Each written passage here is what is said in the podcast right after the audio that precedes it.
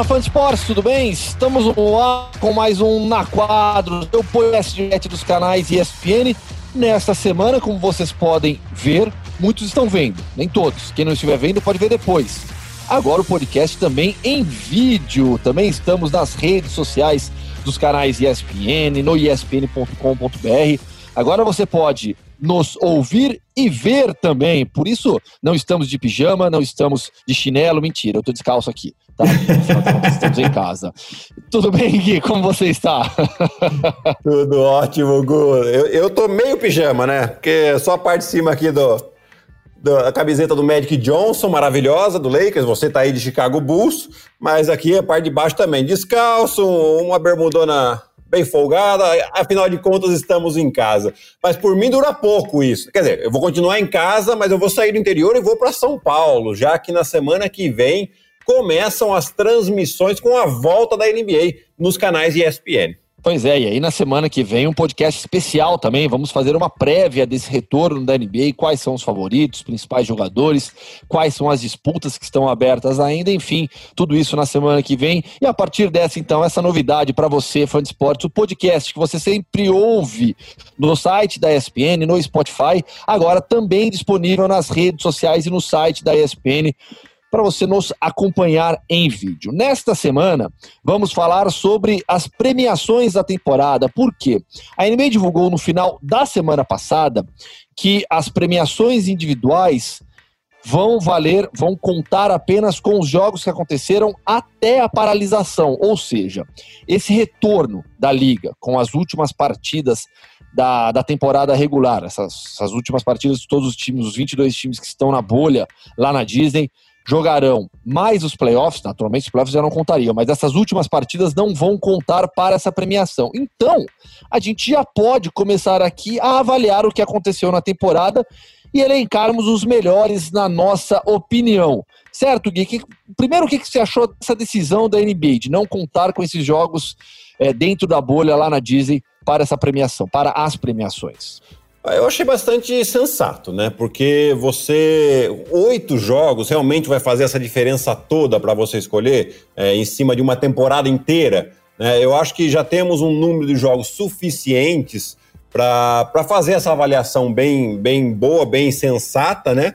E a única coisa que eles vão manter, e isso era também é, bem lógico da parte deles, são as premiações de cestinha, uh, reboteiro ou, e o jogador com maior assistência. Isso ainda vão contar esses oito jogos. Mas nessa votação aqui, está muito bem, bem determinado. Eu acho que eles até decidiram anunciar logo isso por, por causa de um prêmio especificamente. O Rookie of the Year, que eu acho que era o que tinha mais. Uh, que poderia dar um pouco mais pano para manga aí, a questão do, do, do Zion, né? Que não, não jogou tantos jogos durante a temporada por causa de uma lesão. O Jamoran, que vinha fazendo uma temporada incrível, era o favorito, mas tinha essa possibilidade, aí dependendo se o Pelicans conseguisse classificar ou não é, para os playoffs, né? Mas eu acho que com isso aqui deixa bem claro as regras para todo mundo e, e, fica um pouco mais fácil essa votação. Falando em premiações individuais, o que, que você tem no seu cenário aí atrás aí? Apresenta para quem está nos assistindo. Ah, eu tenho algumas coisas. explique aqui, bem em voz também, né? Para quem está nos ouvindo. Esse aqui é, é, é o melhor pivô de, da temporada 2008, 2009, 2010 do NBB. Eu não tenho todos aqui, né? Ah, esse aqui é bem mais antigo, é numa Copa América. Esse, deixa eu mostrar aqui um pouquinho, né? Levantar um pouquinho. Preciso dar uma limpadinha aqui, né, Guilherme? Pelo amor de Deus, vergonha nessa cara. é, é, a Copa América Sub-21, que foi no ano de 2000, essa aqui é bem antiga, é, que foi lá em Ribeirão Preto e eu fui o cestinha da Copa América, né? Um, uma seleção americana que tinha o Zach Randolph, o Jay Williams, uh, o Carlos Delfino na Argentina. Aqui mais um troféuzinho de um campeonato de três pontos que eu fiz no Chile, que eu acabei ganhando também em 1997. Tem bastante coisa antiga que você está vendo, né, Gu? Nossa, ah, 97? É. E aqui, ali é o campeonato, esse maiorzinho, né? É o campeonato sul-americano juvenil que a gente jogou na Argentina. A gente ganhou da Argentina lá em 97 ou 98 né? É um time que estava também com, com o Luiz Escola, a gente acabou ganhando lá dentro da Argentina e eu fui o cestinha do torneio. E aqui é um torneio dos melhores, um troféu dos melhores do ano. Deixa eu ver se dá para ver aqui. Esse esse aqui, né? Melhores do ano da Federação Paulista.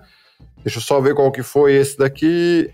98, provavelmente foi a seleção, é, o quinteto ideal do Campeonato Paulista adulto, né? Eu com, não, com 18 anos só. Tem bastante coisa para mostrar ainda, né? Tem mais alguns que não estão todos aqui, é, mas eu vou trocando, vou trocando, quem sabe a gente vai fazer uma brincadeira aí, ou eventualmente a gente faz um episódio só para mostrar é, todos os troféus aqui.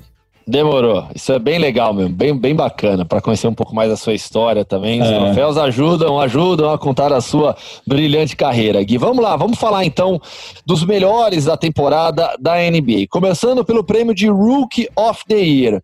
Já que a NBA fez esse recorte, acho que não tem muita dúvida, né? Ah, não, ficou bem claro agora pra gente, né? Tinha essa expectativa, como já falei antes aqui, de uma eventual classificação do Pelicans aos playoffs, que poderia mudar um pouco a história, porque o, os números do Zion são um pouco melhores, não é um exagero de melhor que o, que o Jamoran, mas ele tem uma amostra muito menor. E então o Jamoran mostrou essa consistência por quase 60 jogos, né, 60 e poucos jogos. É, então, e, 59 assim, ele disputou até agora, para ser bem, bem exato, bem, bem preciso. Tá? Vamos, uh -huh. vamos, passar as estatísticas do Jamoran então. Ó, 59 partidas, média de 17,6 pontos, 3,5 rebotes, 6,9 assistências, 49,1% no field goal, 36,7% nas bolas de 3, 77% no lance livre. E eu acho que além desses números, né, que são realmente impressionantes para um, um, jogador de, de primeiro ano, para um calouro, é, eu acho que ele era um dos jogadores mais divertidos da gente ver jogar em toda a NBA. Além disso, você ele por causa dele também é, a equipe do Memphis, ninguém imaginava que ia estar lutando pelos playoffs no início da temporada. E tá aí na oitava posição, com boa chance de se classificar. Então a gente tem toda essa, uh, essa história por trás uh, do Jamoran, que para mim, agora que ficou definido dessa maneira, não tem discussão. É, capaz até dele ser escolhido unânime, é, de maneira unânime. É, caso o Zion Williamson estivesse jogando desde o início da temporada, aí sim teríamos uma disputa bem legal, né? Porque é, o nível que ele apresentou era para disputar o prêmio de Rook of the Year, mas a amostragem foi muito pequena mesmo. É, exato. Eu acho que precisa de mais jogos. Uh, aconteceu isso no, no, ano em que o Embiid também é, foi, foi Rook, teve só 30 jogos e acabou o Malcolm Brogdon levando. Né? Não que o Malcolm Brogdon seja mais jogador ou tivesse até jogado melhor que o, que o Embiid naquele ano, mas uma amostra muito pequena. É, eu acho que não chega nem a ser justo com os outros que tiveram uma amostragem maior. Vamos lá, o próximo da nossa lista aqui, Most Improved Player. Qual foi o seu voto? Olha, é, é, difícil esse. Esse foi um dos mais difíceis. Eu até puxei aqui um pouco as estatísticas, né? É, de cada um, que para mim ficaria entre basicamente entre três jogadores, que é o Luca Doncic, o Ben Adebayo e o Pascal Siakam. E se você começa a comparar os números da temporada passada com essa, a, a diferença entre é, pontos, rebotes entre uma e outra de cada jogador é bem parecido. E aí eu vou citar o porquê eu escolhi o Luca Doncic. Né? Porque o Luca Doncic, ele praticamente não aumentou o, os número, o número de minutos em quadra, aumentou um minuto só, enquanto que o Ben Adebayo teve um aumento significativo, aí de mais de 10 minutos, e o Siakam também, um, cerca de 4 minutos a mais jogando, mas também teve a saída do, do, do Kawhi Leonard de, de, de, de Toronto, que deu mais responsabilidade, mais bola na mão para o Siakam. Né? É, o Luca Doncic ele já era o principal jogador do Dallas na temporada passada, ele era o Hulk e ele sai de uma média de 22 pontos para quase 30 pontos por jogo, com a mesma minutagem, com a mesma responsabilidade, ou seja, então para mim tem essa diferença muito importante e, e, e acabou mudando realmente de patamar por causa do Luca Doncic, a equipe do Dallas, que não é muito a questão do Ben Adebayo e do Siaka. Então, por causa disso, o meu voto iria para o Luca Doncic. É, o meu voto foi para o BEM, vai para o BEM Adebayo, é, muito pela avaliação individual, né, da, do nível que esse jogador apresentou, da melhora individual dele nas estatísticas, isso é fácil de ser compreendido, né, pegando aqui, ó. Na, na minutagem, você falou, aumentou bastante, aumentou mais de 10 minutos, 23,3 para 84,4. Ele se tornou titular do Miami Heat, algo que ele não foi é, absoluto na temporada passada. Dos 82 jogos da temporada passada da regular, ele foi titular em 28, agora não, ele foi titular é, em 65 dos 65 jogos que ele disputou até aqui. Na pontuação, subiu de 8,9 para 16,2, nos rebotes, 7,3 para 10,5, e acima de tudo, ganhou também uma importância maior na equipe. Mas um aspecto que eu acho legal sobre o Bema Adebayo e que é, existe em diversos outros atletas, né? Ele é muito jovem, é, entrou na liga é, mais jovem ainda. Então, é, atletas como o Bam Adebayo, naquele mundo ideal, o ideal seria é, tiver, que ele tivesse evoluído um pouco mais, chegado na liga um pouco mais preparado, mais forte, mas ah, os jovens com o one and done na NBA chegam muito cedo na liga. Então, ele chegou é, na, na NBA em 2017.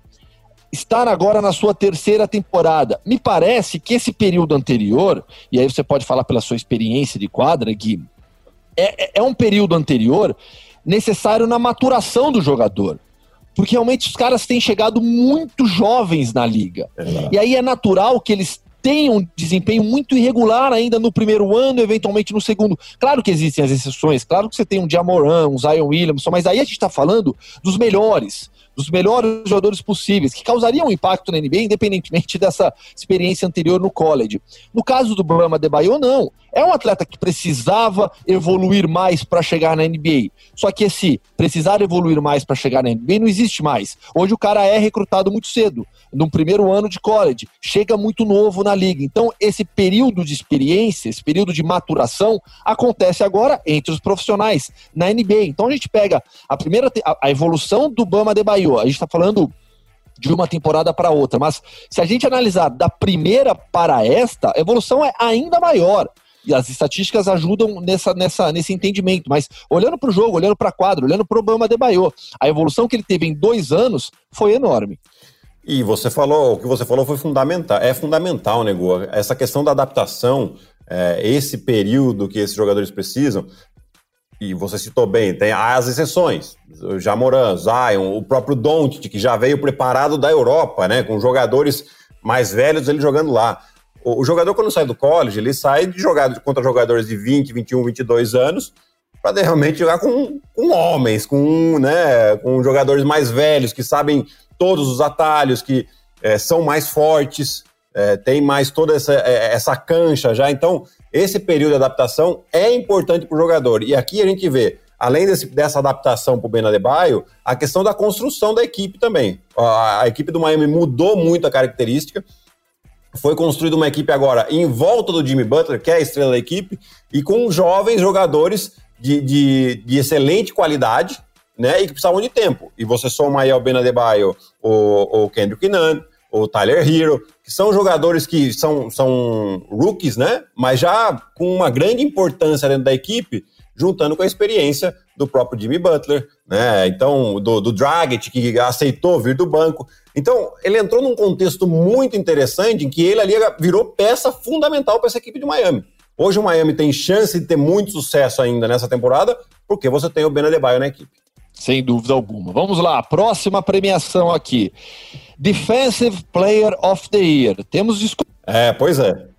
Pois é, assim que é bom, assim que a gente gosta. E, e acho que a gente pode citar alguns jogadores, inclusive o Ben Adebayo. Deveria estar sendo citado e, e acredito que vai ter alguns votos. Uh, além dele, Ben Simmons tem, tem feito um trabalho uh, excepcional defendendo os jogadores de perímetros.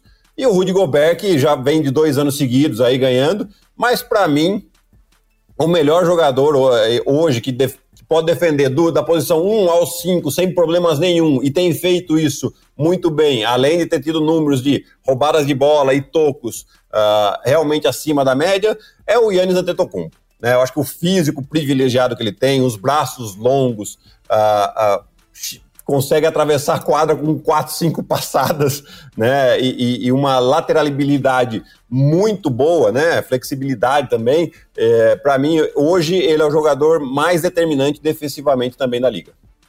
É, o Antetokounmpo é um jogador extremamente completo, né, hoje em dia. É o protótipo quase que perfeito do jogador de basquete da atualidade. Mas para ser diferente, para votar diferente, para a gente ter discordância, para quem é, está quem está nos ouvindo, nos assistindo, também é, pensar, discutir quem é o melhor jogador defensivamente, eu vou de Anthony Davis. Para mim é um jogador extremamente é, dominante no garrafão, tem média de 2,4 tocos nessa temporada, 9,4 rebotes. Eu vou de Anthony Davis, que para mim é um jogador espetacular, causou um impacto muito grande no Los Angeles Lakers. Aliás, uma análise que eu fiz sobre isso também aqui no ESPN.com.br.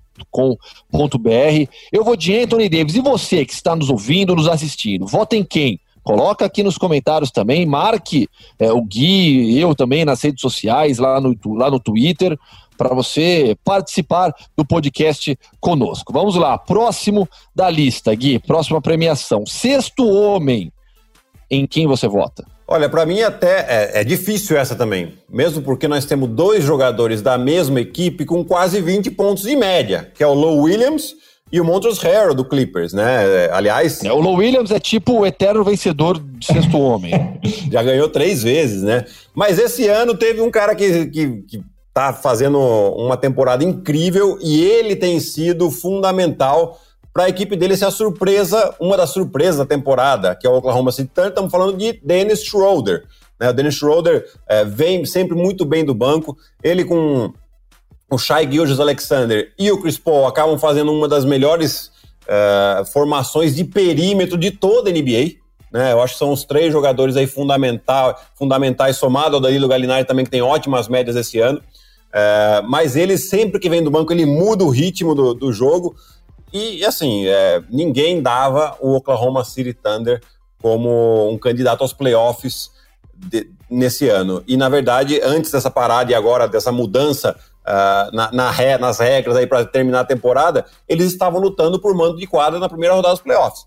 Né? Então, a gente vê a, a surpresa que é realmente esse time e, e boa parte disso vem uh, do Dennis Schroeder, da maneira com que ele está jogando que joga em média 31 minutos por jogo, é minutagem de titular, né? Mas o prêmio é. de é do atleta que não começa jogando. Tem 31 minutos na média em quadra, marca 19 pontos por jogo, 4,1 assistências, 3,7 rebotes. Esses são os principais números, as principais estatísticas do Dennis Schroeder, que é outro caso, jogador que chegou muito jovem na liga e demorou para se adaptar.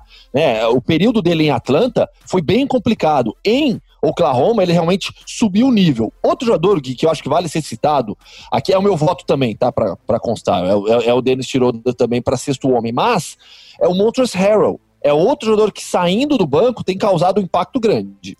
Ah, ele sem dúvida, né? E, e assim, não só ofensivamente. Porque se a gente pegar o Low Williams, é, ele ofensivamente é excelente. Defensivamente ele não é ruim, mas ele, para aquele nível do Clippers, ele fica. O, ele é o ponto fraco, vamos dizer assim, né? É, mas o Montrezl Harrell, ele além de ofensivamente contribuir muito, ele é muito agressivo também no rebote ofensivo, e isso acaba é, ajudando muito, dá, dá muita confiança pro ataque, pro ataque do Clippers. Ele tem o jogo de um contra um, e defensivamente, ele é muito atlético para defender os cinco hoje que jogam aberto. Né? Até estava estudando um pouquinho essa semana o jogo deles contra o, contra o Lakers, né? E o Anthony Davis tendo muito mais dificuldade para atacar contra o Montrezl Harrell do que contra o Ivan Zubat, né? Então, assim, é, é, ele não é tão alto, mas ele é atlético e forte, então ele consegue defender muito bem. Eu acho que é, se tem alguma dúvida aqui, seria entre o Montrezl Harrell e o Dennis Schroeder e o, o Low Williams um pouco mais abaixo. Melhor técnico da temporada agora, Gui. Qual é o melhor trabalho para você? Para mim é o Nick Nurse. É o Nick Nurse também pela expectativa que foi criada, né? Eu acho que o, o, técnico a gente acaba sempre avaliando mais sobre a expectativa que é criada em cima do time antes da temporada do que realmente o trabalho que é feito, né? Então, é, perda do Kawhi e do Danny Green, é, não conseguiram fazer nenhuma contratação de peso conseguem é, extrair melhor jogadores totalmente desconhecidos né, do grande público, eles conseguem fazer com que esses caras rendam muito bem, né, o Nick Nurse.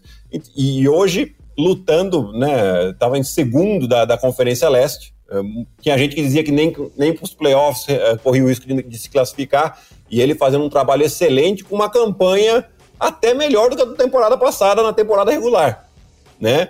Então, assim, é, é, uma surpresa grande, mas a gente tem que citar alguns outros excelentes trabalhos. O Mike Budenhauser do Milwaukee, melhor campanha da liga. A gente acaba nem falando tanto, porque ele tá, tá com um time muito bem montado, já tinha tido a, campanha, a melhor campanha da temporada passada também, então você passa um pouco desapercebido. O Billy Donovan, do Oklahoma City Thunder, que a gente citou, né? Ótimo trabalho também sobre falando de expectativas. Uh, o Spolstra do Miami, que sempre né, conseguindo convencer o, o Dragic a sair do banco, né, um jogador estrela da liga, né, não super Sabe o que é legal do Spolstra? Hum. É, a forma como ele melhor, melhorou, não, não é, não é o termo correto, mas como ele subiu o próprio conceito na análise geral, né, porque o Eric Spolstra naquela época do Miami Heat, campeão, né, todo mundo falava, ah não, com esse trio, com esse é. time, mas, assim, impressionante como hoje, eu acho que é, é quase uma unanimidade reconhecer a qualidade no trabalho do Eric Spolstra. Algo que demorou para acontecer de maneira geral, né? Demorou muito. Eu acho que depois do segundo título ali, o pessoal começou a dar um pouco mais de valor, né?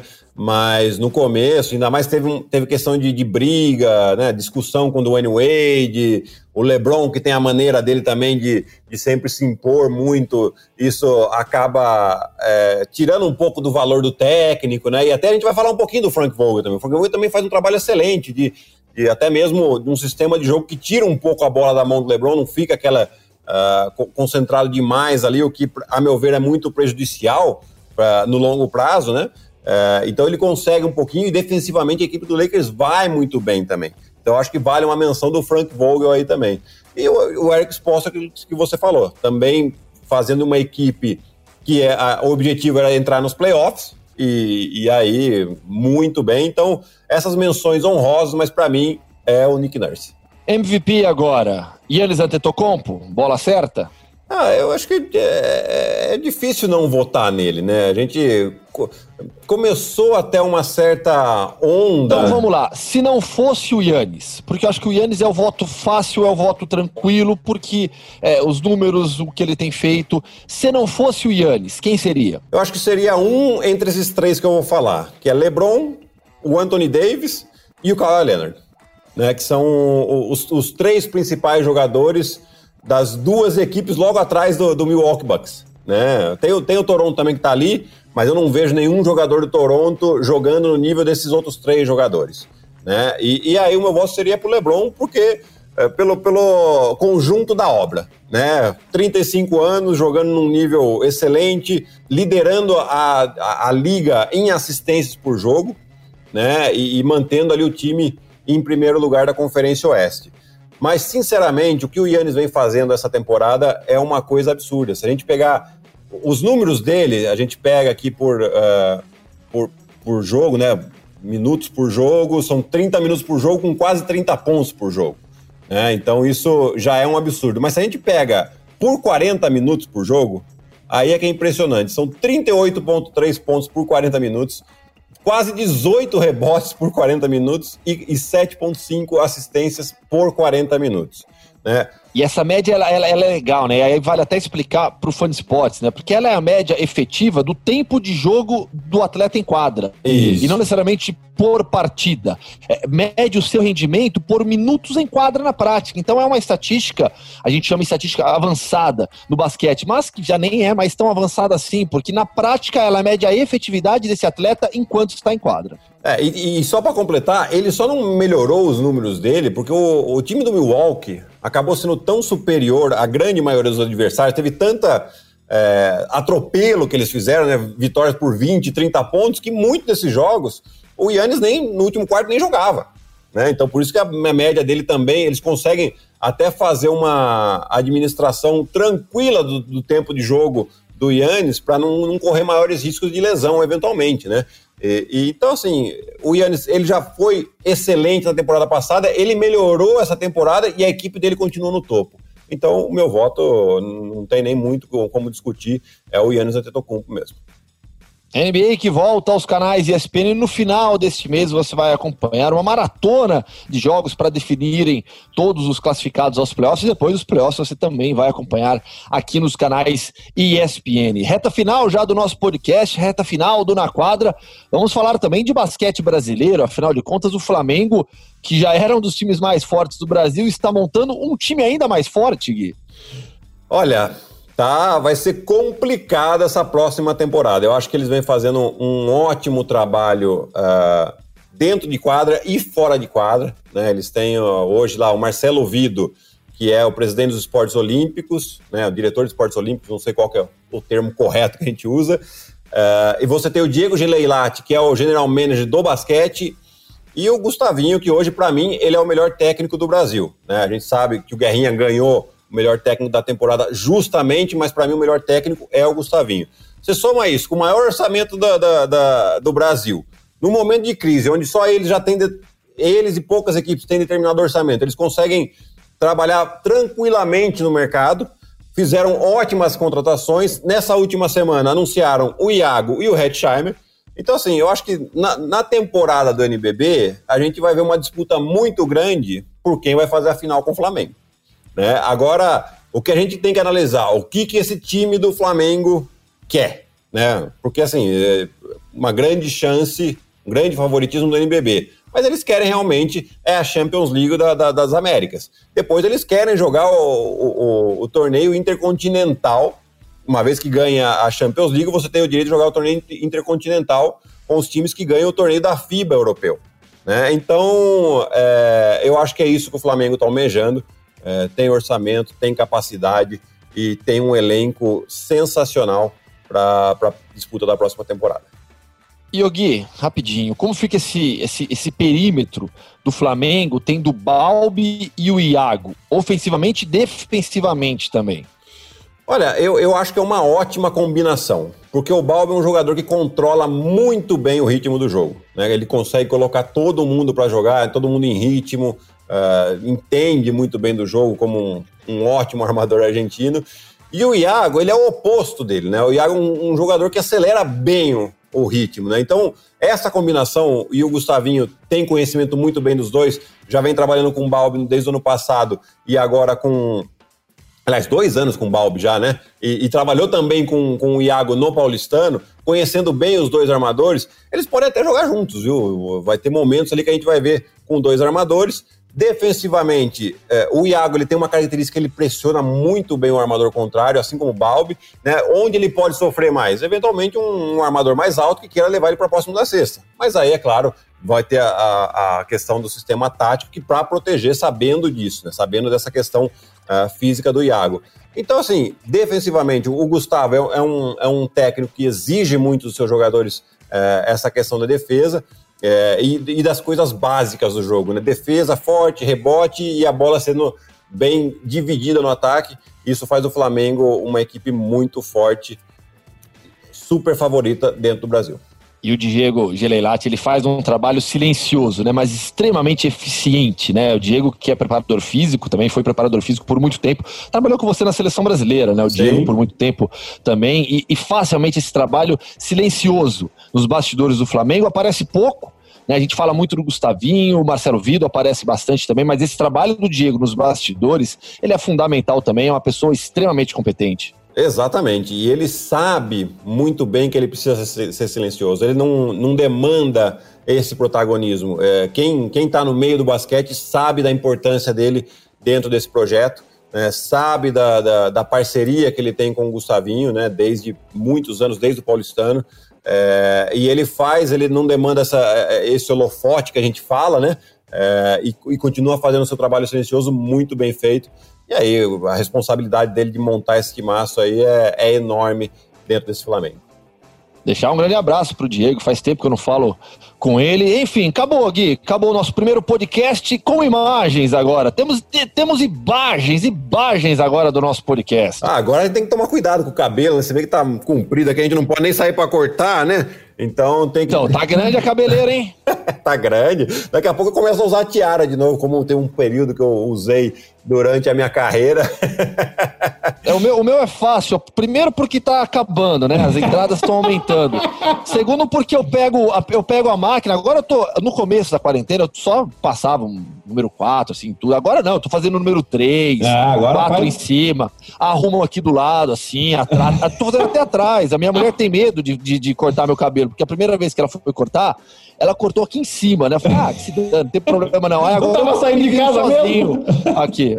É, então, mas o último, esse último corte aqui, ela fez o um pezinho aqui atrás, eu pedi, pedi colaboração, enfim. Tá certo. Agora temos imagens aqui também, então, no Na Quadro, seu podcast de basquete dos canais ESPN. Valeu, Gui, um grande abraço e até semana que vem, uma semana especial. Um abraço a todos e até semana que vem. Tchau, tchau. Valeu, pessoal. Esse foi mais um Na Quadra, sempre comigo, Gustavo Hoffman, ao lado de Guilherme Giovanoni, com coordenação de Gabriel Veronese e edição de Marcel Damasio. Valeu, um grande abraço, até semana que vem.